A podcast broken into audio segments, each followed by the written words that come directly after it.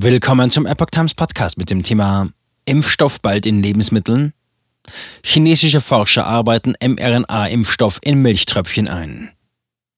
Ein Artikel von Christina Spöck vom 19. April 2023. Als Alternative zu den bisherigen Covid-19-Impfstoffen testen chinesische Forscher einen oralen mRNA-Impfstoff auf Kuhmilchbasis. Forscher sehen eine schmerzfreie Alternative zum Peaks. Kritiker befürchten darin den Grundstein für mRNA-Impfstoffe in Lebensmitteln. Bisher wurden mRNA-basierte Covid-19-Impfstoffe mittels Spritze intramuskulär angewendet. Ein Forscherteam eines chinesischen Unternehmens veröffentlicht nun erstmals Daten für einen oralen Impfstoff. Anders als bisher ist die mRNA dabei nicht in Lipid-Nanopartikeln oder viralen Vektoren eingebettet, sondern in kleinen Tröpfchen Kuhmilch.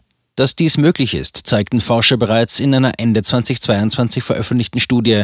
Darin heißt es, dass nicht nur Lipid-Nanopartikel, Pfizer und Moderna und Vektoren aus Adenoviren, Johnson Johnson und AstraZeneca mRNA schützen und transportieren können. Auch winzige Tröpfchen im Nanometerbereich, sogenannte Exosome aus Kuhmilch, sind dazu in der Lage. Kuhmilch statt Spritze. Die Forscher testeten den Milch-mRNA-Wirkstoff zur Produktion des Spike-Proteins von SARS-CoV-2 sowohl im Zellversuch als auch bereits im Tierversuch bei Mäusen. Dabei zeigte sich, dass die mRNA über den Magen-Darm-Trakt aufgenommen werden konnte und eine Immunantwort im Blut der Tiere auslöste. Zitat.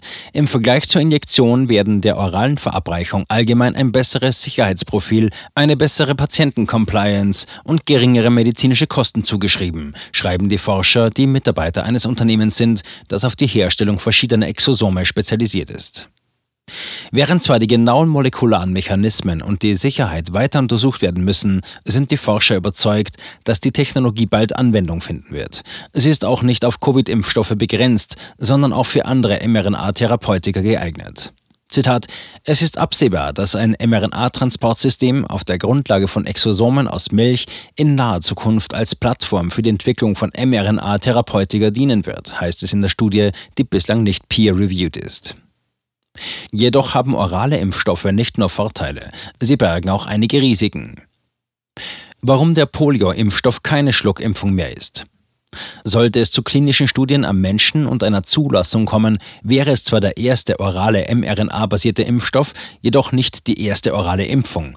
Die umgangssprachlich als Schluckimpfung bezeichnete Darreichungsform kennt man vor allem durch die Polio-Impfung der 1970er bis 1990er Jahre.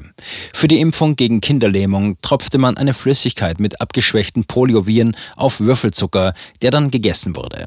Die Strategie war, damit eine gezielte Infektion des Magen-Darm-Traktes ohne Krankheitssymptome auszulösen. Der Körper bildete daraufhin Antikörper. Diese entstanden nicht nur im Blut, sondern auch in den Schleimhäuten des Darms. Durch diese Vorgehensweise kam es jedoch vor allem bei Menschen mit geschwächtem Immunsystem immer wieder zu Ausbrüchen der Krankheit. Ein weiterer Aspekt war, dass die Impfviren teilweise wieder ausgeschieden wurden. Dadurch konnten auch Kontaktpersonen durch die Impfviren infiziert werden. Auf diese Weise soll vor allem in Entwicklungsländern eine großflächig passive Immunisierung passiert sein. Das heißt, das Impfvirus wurde so auch an nicht zu impfende und nicht geimpfte Personen weitergegeben. Wie die Deutsche Apothekerzeitung berichtete, zeigten Untersuchungen Rückstände des Impfvirus aber auch in Abwässern der Slowakei, Estland, Finnland und Israel. Dadurch stieg die Sorge vor neuen Mutationen des nahezu ausgerotteten Virus. Seit 1999 gibt es in Europa keine orale Polio-Impfung mehr. Im Jahr 2016 meldete die WHO die Vernichtung der übrigen Polio-Schluckimpfungen aus Entwicklungsländern. Stattdessen gibt es die Impfung gegen Kinderlähmung nur noch als intramuskuläre Spritze als Totimpfstoff. Aktuell gibt es jedoch noch Schluckimpfungen gegen Typhus, Cholera, Tuberkulose und Rotaviren. Die einzige in Deutschland von der STIKO noch empfohlene ist jene gegen Rotaviren für Säuglinge. Sorge vor mRNA-Impfbestandteilen in Lebensmitteln. Eine Sorge von Kritikern der Technologie ist, dass ähnlich wie bei der Polio-Schluckimpfung eine orale Covid-19-Impfung auch zu passiver und daher unfreiwilliger Immunisierung durch Kontakt mit dem Impfstoff führt. Zitat. Chinesische Forscher haben Kuhmilch erfolgreich mit mRNA beladen und diese wurde im Magen-Darm-Trakt der Empfänger aufgenommen.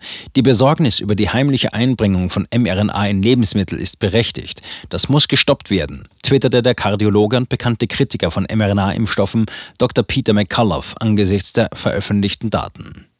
Obwohl in der Studie Milchtröpfchen verwendet wurden, ist es derzeit jedoch nicht der Fall, dass mRNA-Therapeutika einfach so in Milchpackungen hinzugefügt werden können.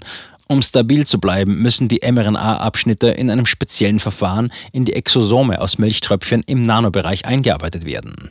Die Exosome werden ihrerseits mit einem speziellen Verfahren der sogenannten Ultrazentrifugation gewonnen. Wie die Aufnahme von mRNA-Therapeutika im Magen-Darm-Trakt bei Menschen aussieht, muss allerdings erst untersucht werden. Da jedoch bereits bei den intramuskulär verabreichten Covid-19-Impfstoffen mRNA in der Muttermilch, kürzlich geimpfter Frauen und in nahezu allen Organen nachgewiesen wurde, könnte das Ausmaß nach oraler Verabreichung noch wesentlich höher sein. Zitat. Dies ist ein ernstes Problem und muss abgestellt werden. mRNA in der Lebensmittelversorgung ist eine reale Bedrohung. Es bedarf eingehender Forschung, um geeignete Anwendungen für diese Technologie zu finden. Die Impfung gegen Covid-19 gehört nicht dazu, schreibt Dr. Peter McCullough.